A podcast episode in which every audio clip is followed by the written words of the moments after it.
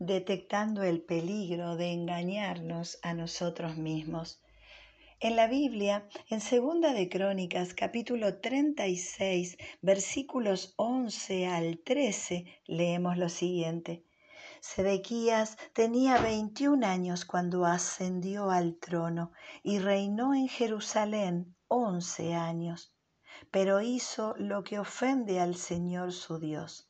No se humilló ante el profeta Jeremías que hablaba en nombre del Señor y además se rebeló contra el rey Nabucodonosor, a quien había jurado lealtad.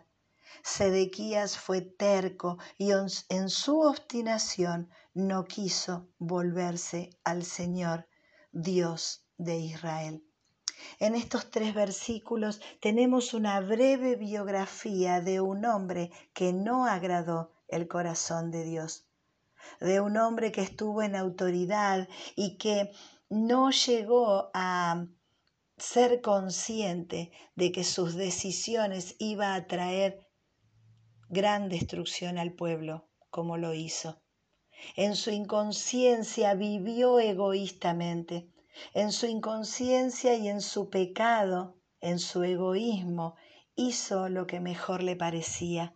Bueno, la Biblia relata que él ofendió el corazón de Dios, que no fue humilde para escuchar el consejo que le traía el profeta Jeremías en nombre del Señor, que se rebeló contra el rey Nabucodonosor, que fue desleal porque no cumplió sus promesas, que fue terco y obstinado porque no quiso volverse al Señor.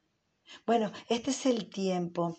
Seguramente podemos tener algunos eh, parecidos en nuestras vidas a estas actitudes de Sedequías, pero tenemos la oportunidad de detenernos a pensar y hacer cambios para poder escribir nuestra mejor aventura, para poder dejar nuestro mejor legado y para poder influir de una manera positiva en las personas que nos rodean. Todo lo que hacemos tiene consecuencias. Las actitudes de Sedequías trajo destrucción al pueblo. Ahora las actitudes nuestras también traen daño y dolor muchas veces a las personas que nos rodean.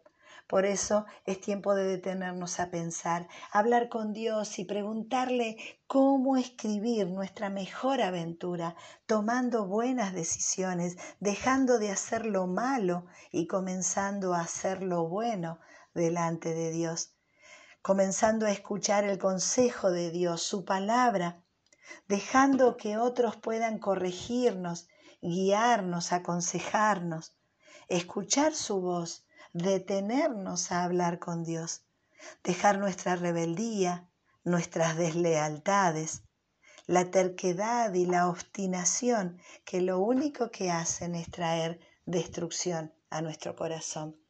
Por eso es tiempo de detenerte, de hablar con Dios y preguntarle cómo hacer para escribir tu mejor aventura.